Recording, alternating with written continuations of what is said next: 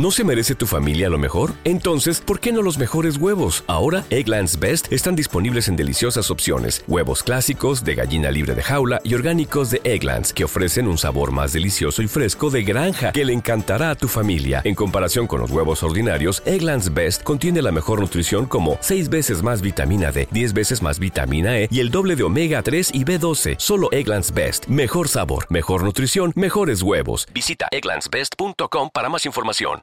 Los criminólogos dicen que no existe el crimen perfecto. Lo que existe es el crimen mal investigado.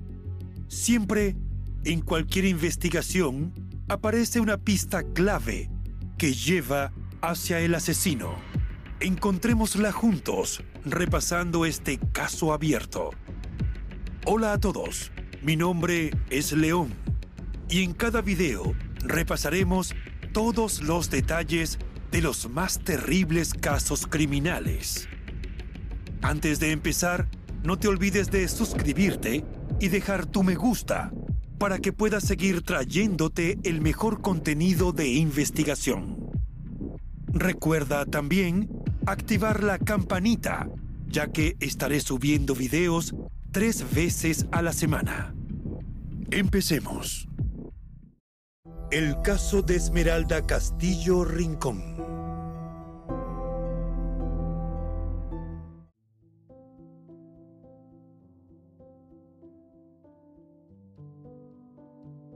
Esmeralda Castillo Rincón nació el 28 de enero de 1995 en México.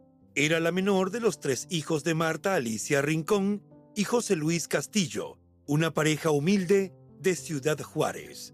Amante del helado de chocolate, el ajedrez y el fútbol, Esmeralda creció como una niña educada, responsable y muy inteligente. Era una excelente estudiante y debido a su buen rendimiento académico, la becaron desde la primaria hasta la secundaria. Cuando la adolescente cursaba segundo año de secundaria en la Escuela Técnica 79, todos la consideraban una chica alegre que estaba llena de sueños.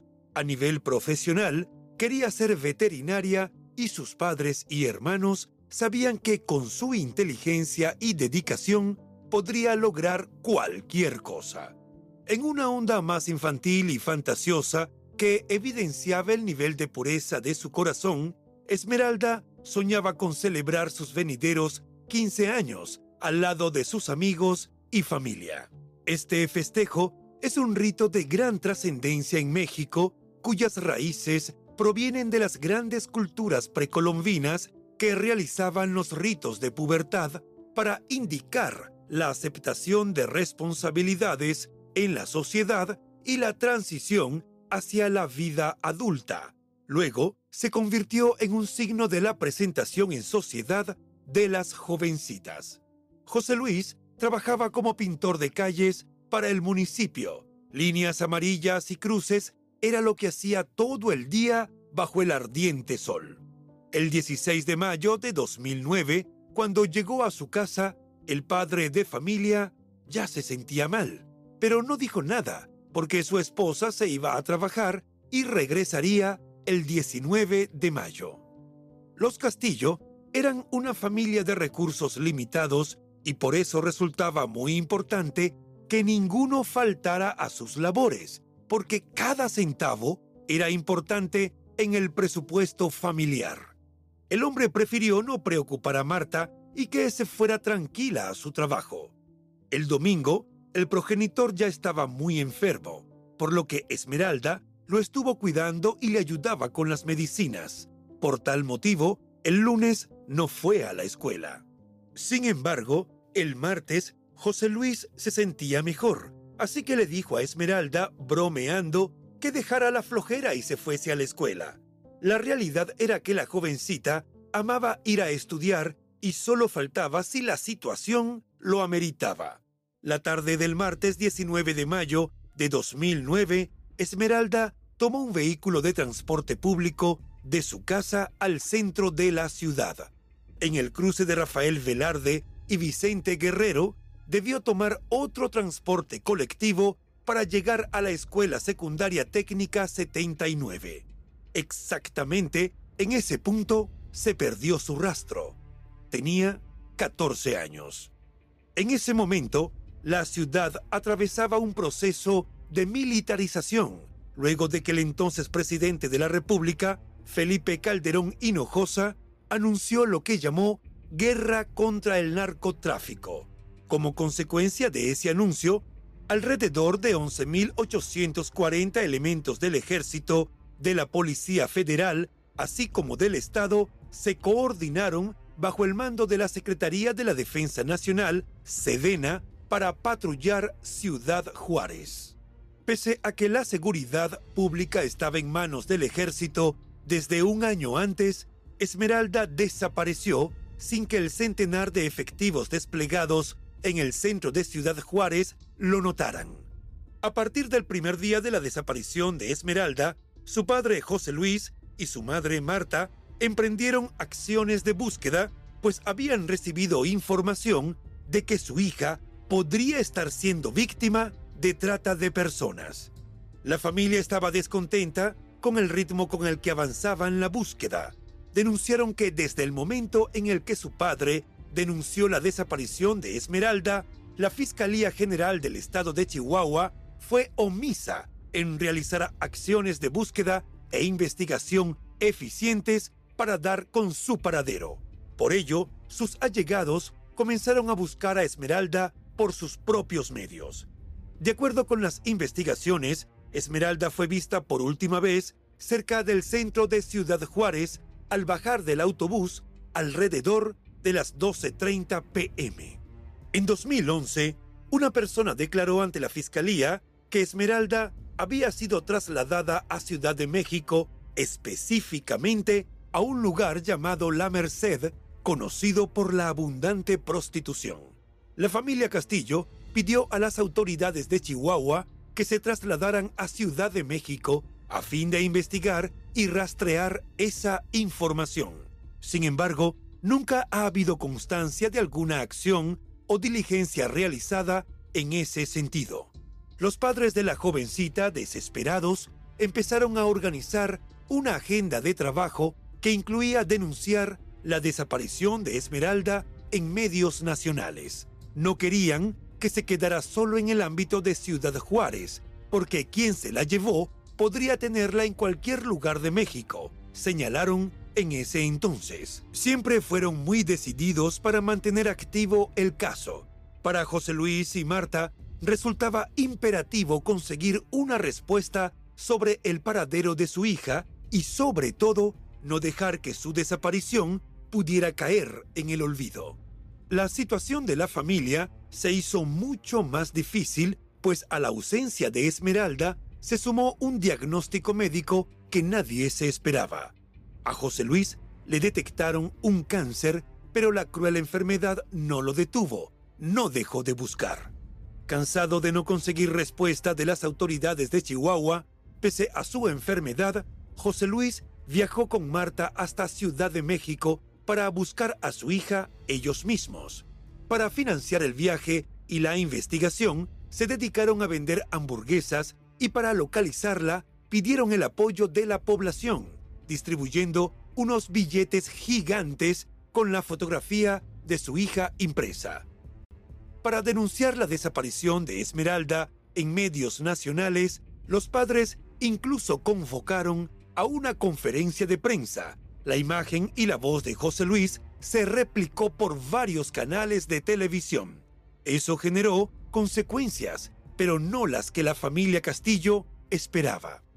César Duarte Jaques aún era el gobernador del estado de Chihuahua cuando, el jueves 5 de abril, agentes ministeriales acudieron al domicilio de José Luis para pedirle que los acompañara a la Fiscalía General del Estado, ya que necesitaban unas firmas para continuar la investigación por la desaparición de Esmeralda. Le dijeron que también debía acompañarlo su hijo Lorenzo y a los dos los llevaron a la fiscalía. Todo era una trampa. El 6 de abril de 2012, José Luis y su hijo Lorenzo fueron detenidos sin ninguna orden de aprehensión en Ciudad Juárez tras ser acusados de robo calificado a una sala de masajes. El hecho supuestamente había ocurrido el 28 de agosto de 2008. La dueña del negocio y cuatro empleadas identificaron a José Luis y a su hijo como los responsables del robo de más de 10 mil pesos mexicanos en efectivo, alrededor de 450 dólares americanos, así como el retiro de celulares.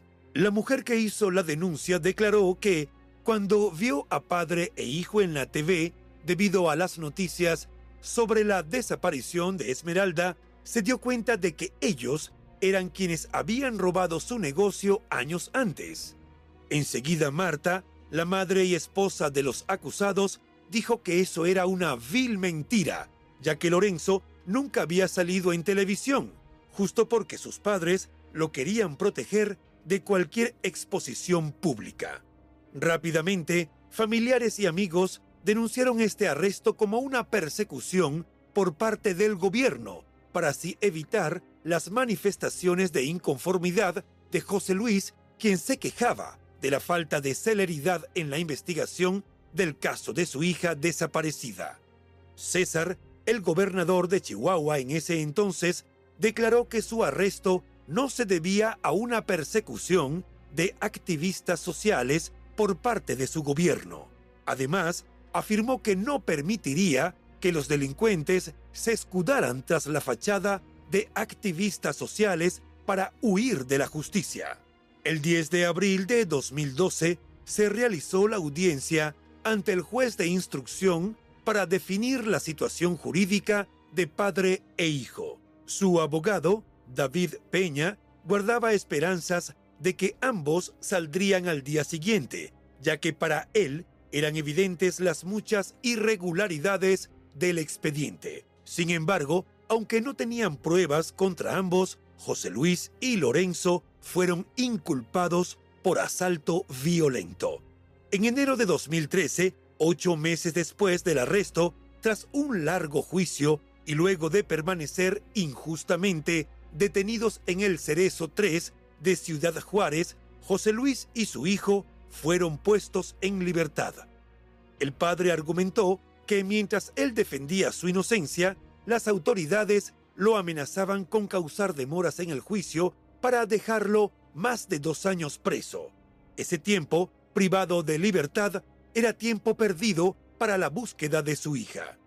Mencionó que este arresto se trató de un desvío de atención por parte de las autoridades, con el fin de evitar las manifestaciones y protestas por la ausencia de Esmeralda y la desidia de las instituciones debían dar con el paradero de la joven.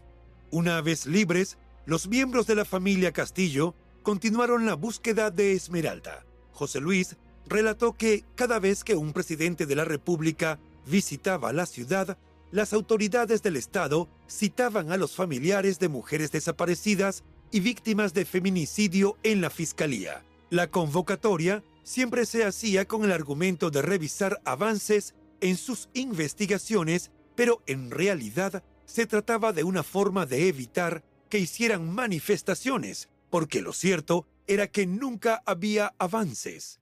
Para el 14 de enero de 2015, José Luis y su esposa Marta pensaron que pasaría lo mismo cuando lo citaron en fiscalía el día que visitaba la ciudad el entonces presidente Enrique Peña Nieto.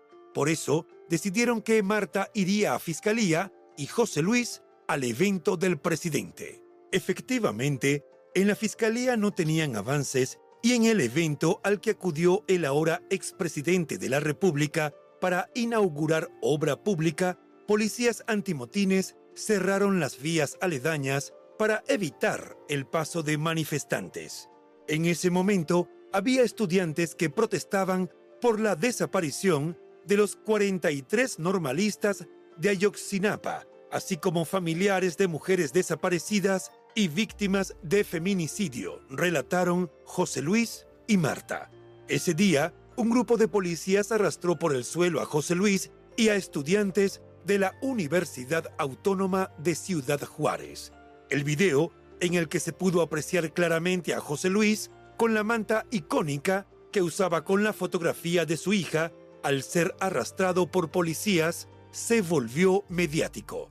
También fue una de las imágenes emblemáticas de la primera visita de Enrique Peña Nieto como presidente a Ciudad Juárez. Tres días después, el 17 de enero de 2015, José Luis fue notificado en su domicilio acerca de un supuesto hallazgo relacionado con Esmeralda. Agentes del Ministerio Público le dijeron que debía pasar a Fiscalía para recibir un hueso de su hija, la tibia del pie izquierdo, que fue encontrado en el arroyo del Navajo. A pesar de que tres días antes le dijeron a Marta que no había avances, ese 17 de enero, como por arte de magia, les notificaron sobre la existencia de un hueso que se encontró alrededor de 100 kilómetros de distancia del punto de desaparición de Esmeralda. Para que todo resultara más extraño, se supo que el hueso estaba en el servicio médico forense desde 2013, es decir, tenía dos años sin ser identificado. José Luis y Marta desconfiaban, porque la última ficha del caso de Esmeralda fue en 2014, cuando las autoridades cerraron la carpeta de investigación. Etiquetaron el caso calificándolo como feminicidio y detuvieron la búsqueda que de por sí no fue muy efectiva. ¿Por qué no se investigó el hueso antes de dar por cerrada la carpeta? Se preguntaban. José Luis, dudando de todo lo que le decían, intentó hacer pruebas biológicas al hueso que le entregaron, pero no se lo permitieron. El padre de Esmeralda relató que no quiso enterrar el hueso porque no tenía pruebas que perteneciera a su hija y porque él quería que le explicaran el trasfondo de la situación. Al hablar con los medios de comunicación, dijo que, aunque la familia Castillo no se habían cerrado a la posibilidad de que Esmeralda pudiera estar muerta, lo que deseaban era que las autoridades entregaran el cuerpo de su hija y probaran que realmente se trataba de ella. Sin tener esa evidencia, el padre anunció que seguirían buscando. Agregó que le ofrecieron dinero y también lo amenazaron para que dejara de reclamar, pero que él no cedería porque era fiel al amor por su hija. En 2016, el sufrimiento de la familia persistía, pero, como en todos los años previos, la familia Castillo llevó a cabo el Esmeralda Ton, con el fin de festejar el cumpleaños de la joven desaparecida. Afirmaron que el dolor puede ser grande, pero más duele el olvido y precisamente eso era lo que habían querido evitar en el caso de Esmeralda, quien desapareció cuando iba al colegio llena de ilusiones y de sueños. Con el fin de no sembrar en el olvido su caso, la familia Castillo colocó anuncios ofreciendo recompensa por información del paradero de Esmeralda. Pero los años seguían pasando y de la jovencita no había datos.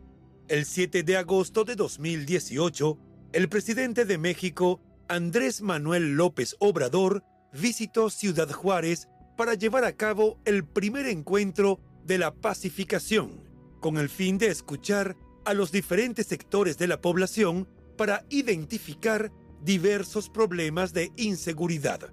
En este acto se hicieron presentes varios activistas y familiares de víctimas de la violencia.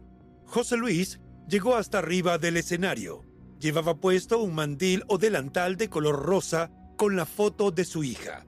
Tenía también una libreta y una pluma en la mano para exigir que el gobernador del estado de Chihuahua, Javier Corral Jurado, firmara y se comprometiera a atender el caso de su hija Esmeralda. El 16 de agosto de 2019, en Ciudad Juárez, se llevó a cabo una manifestación pacífica en contra de la violencia de género y los feminicidios. El movimiento No me cuidan, me violan fue el organizador de la concentración y señaló que había muchas familias esperando por justicia en los casos de mujeres víctimas de violencia. José Luis lanzó diamantina o escarcha de color rosa mientras pedía que no se olvidaran de su hija, hecho que se volvió viral en redes sociales y diversos medios del país, debido a que se trataba de un movimiento netamente feminista y era extraño ver a un hombre participar. En esa ocasión, el padre dijo que se mantendría firme en buscar a su niña hasta el último aliento. Reiteró que, hasta que sus dudas no fueran aclaradas, no detendría su búsqueda ni perdería la esperanza de que aún estuviera viva. Según los últimos informes, en 2020, la familia Castillo entregó a la Fiscalía Especializada en Atenciones a Mujeres Víctimas del Delito por Razón de Género y la Familia, que se abrevia FEM, la última pista sobre el posible paradero de Esmeralda. Se trataba de un correo electrónico con la notificación de que Esmeralda se había inscrito en una universidad de la Ciudad de México. Sin embargo, la Fiscalía aseguró que era muy posible que hubieran hackeado la cuenta y enviado ese mensaje, y de esta pista no se supo nada más. El, 28 de febrero de 2022, la familia de Esmeralda, quien para entonces ya llevaba desaparecida 12 años y medio, se reunió con la recién nombrada fiscal especializada en atención a las mujeres víctimas del delito por razón de género y la familia de Ciudad Juárez, la abogada Diana Esther Morales Rincón, para proponer un nuevo esquema de investigación en relación al caso. En ese entonces, la funcionaria les indicó que no tenía sentido seguir clasificando el caso como desaparición, pues era obvio que Esmeralda estaba muerta. En ese entonces, el grupo Acción por los Derechos Humanos y la Justicia Social actuaba como representante legal de la familia Castillo. Al concluir el encuentro, el grupo explicó que la reunión tenía por objetivo pedir a la Fiscalía que se integrara toda la información sobre el contexto histórico y criminal del momento y el lugar donde ocurrió la desaparición de Esmeralda.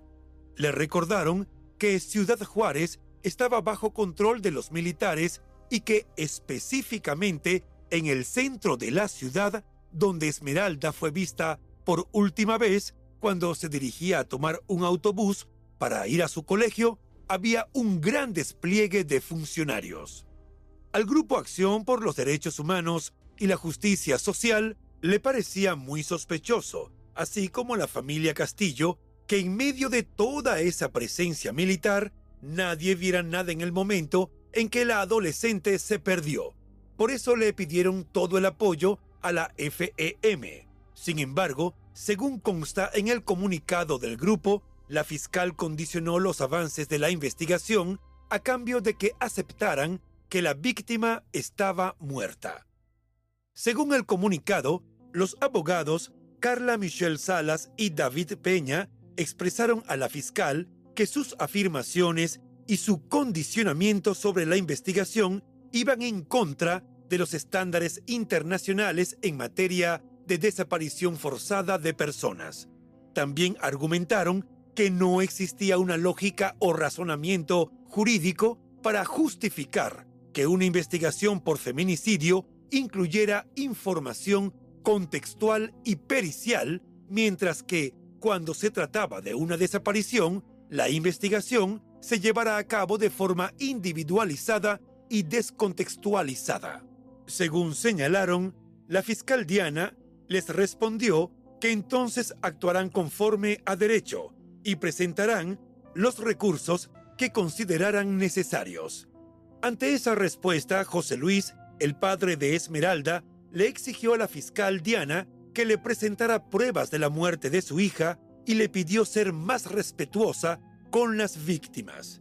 José Luis declaró ante los medios de comunicación que durante años le hicieron seguimiento al caso de Esmeralda, que no querían caer en el error que les había pasado a muchas madres, que por la desesperación firmaban lo que las autoridades les exigían y pasaban el resto de sus vidas llenas de dudas acerca del verdadero destino de sus hijas. Insistió en que las familias tenían derecho como víctimas indirectas a que se les informara sobre sus casos y no se les debía condicionar al acceso a la información por el hecho de firmar o no un determinado documento. El hermano de Esmeralda, que para ese entonces ya tenía un rol más beligerante en la búsqueda de justicia para la adolescente, aseveró que la actitud de la nueva fiscal era una burla más y mientras tanto seguían pasando los años sin información del paradero de Esmeralda. Por su parte, en una entrevista con el medio de comunicación Fortuna, la fiscal Diana aclaró que en dicha reunión se habló de cuáles eran los siguientes pasos en la investigación y dijo que por ser una investigación en curso no podía revelar los detalles. Sin embargo, aseguró que, por derecho a la verdad, los padres de Esmeralda sabían cómo iba la pesquisa y lamentó que hubieran interpretado así sus palabras. La funcionaria aseguró que la familia Castillo sabía lo que seguía en el caso de Esmeralda y prometió que en la fiscalía iban a seguir buscando dónde estaba, porque ese era su trabajo. Sin embargo, el tiempo ha transcurrido y las respuestas que la familia Castillo esperaba obtener siguen sin llegar. Su madre, Marta Alicia Rincón, hasta la fecha exige justicia y se niega a aceptar que Esmeralda ha muerto. Cada año realizan una actividad para recordar a su hija, pues aún tienen la esperanza de encontrarla viva o muerta. Dijo que en esta ocasión acudió en compañía de su familia al último lugar en donde vieron a Esmeralda y en ese sitio colocaron pendones con su retrato. Explicó que aún no existe evidencia de que hayan encontrado su cuerpo o sus restos, en referencia a la solicitud de la Fiscalía para que firmaran un documento en el cual aceptaban la muerte de Esmeralda. La madre de familia aseguró que esta impunidad solo propicia que la violencia contra la mujer persista y reiteró que no descansarán hasta dar con la verdad. En esta misma situación que los Castillo se encuentran decenas de familias en Ciudad Juárez, pues las desapariciones de mujeres son constantes, mientras que la respuesta y la eficiencia de las autoridades es poca o nula, según denuncian año tras año los afectados. Durante el último año, otra actividad planificada por la familia Castillo fue visitar la ciudad de Chihuahua para protestar frente al Palacio de Gobierno. Durante esa misma actividad solicitaron una reunión con la gobernadora María Eugenia Campos, pues meses antes habían pedido que los atendiera, pero no habían obtenido respuesta. Por cierto, no encontramos ninguna reseña que indicara fueron recibidos. Cuando la familia Castillo llevó su brigada contra el olvido a la ciudad de Chihuahua, también colocaron pendones en la cruz de clavos frente a la sede del Ejecutivo Estatal. El 8 de marzo, la Marcha de las Mujeres, en conmemoración del Día Internacional de la Mujer que tuvo lugar en la Ciudad de México, puso de relieve nuevamente sucesos tristes y devastadores, desapariciones que aún no hallaron respuesta de las autoridades, como lo es el caso de Esmeralda. En 2023 se sumó un año más de su desaparición. Como todos los años, su padre José Luis hizo acto de presencia en la movilización en la capital de México, viajando desde Ciudad Juárez. En su físico se podía notar el impacto de tantos años de lucha por respuestas en el caso de la desaparición de su hija. Surcos en su piel, el cabello lleno de canas y movimientos más pausados se hicieron evidentes en la marcha de 2023. El dolor y el amor lo siguen impulsando a librar la batalla por la hija que le fue arrebatada en 2009. Con una instantánea de Esmeralda en la que se podía leer la conmovedora frase No me olviden, falto yo. José Luis era uno de los actores principales en la marcha de las organizaciones feministas. Él también lanzaba brillantina de color rosado, abrazaba a las asistentes y expresaba, con la voz llena de tristeza, palabras de empatía para los familiares que se encontraban en la misma situación que él. Aprovechando la presencia de los medios de comunicación, nuevamente exigió respuestas a las autoridades y también pidió una estrategia de prevención. También hizo un llamado a los padres que tienen a sus hijos al lado para que no duden en expresar su amor hacia ellos, amarlos, abrazarlos y decirles te quiero, pues afirmó que la vida es corta, a veces injusta y dolorosa, como lo ha sido con él al quitarle de su lado a su hija. José Luis, llevando sobre sus hombros la lona con la foto de su hija, indicó que en la actualidad Esmeralda tiene 28 años, cumplidos el 28 de enero de 2023. Recordó que desde su desaparición, la familia y las organizaciones que los respaldan han llevado a cabo la carrera de prevención conocida como el Esmeraldatón. Este año no fue la excepción. Repartieron pasteles y dulces como una forma de celebrar la vida de Esmeralda, justo en el lugar donde la vieron por última vez. Una avenida con locales comerciales y donde transitan muchas personas, aunque inexplicablemente nadie vio nada. Durante estos 14 años de ausencia, José Luis Castillo ha sido encarcelado, golpeado, ha caminado más de 300 kilómetros para exigir respuestas, ha encarado a presidentes de la República, a gobernadores y a presidentes municipales, y aunque todos de alguna manera le han prometido que el caso de Esmeralda va a ser investigado, el ansiado cierre no se produce. La familia Castillo sigue cantándole a la jovencita las mañanitas en su cumpleaños, aunque esté ausente.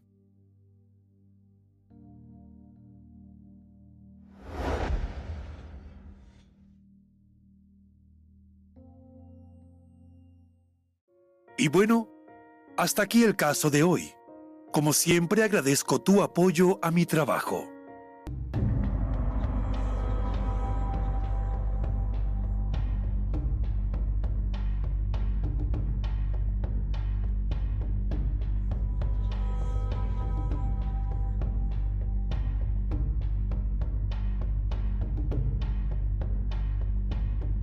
¿Te preocupas por tu familia? Entonces, ¿por qué darles solo huevos ordinarios cuando pueden disfrutar de lo mejor? Eggland's Best, los únicos huevos con ese delicioso sabor fresco de granja, además de la mejor nutrición, como 6 veces más vitamina D, 10 veces más vitamina E y 25% menos de grasa saturada que los huevos regulares, además de muchos otros nutrientes importantes. Así que, dales los mejores huevos. Eggland's Best, mejor sabor, mejor nutrición, mejores huevos.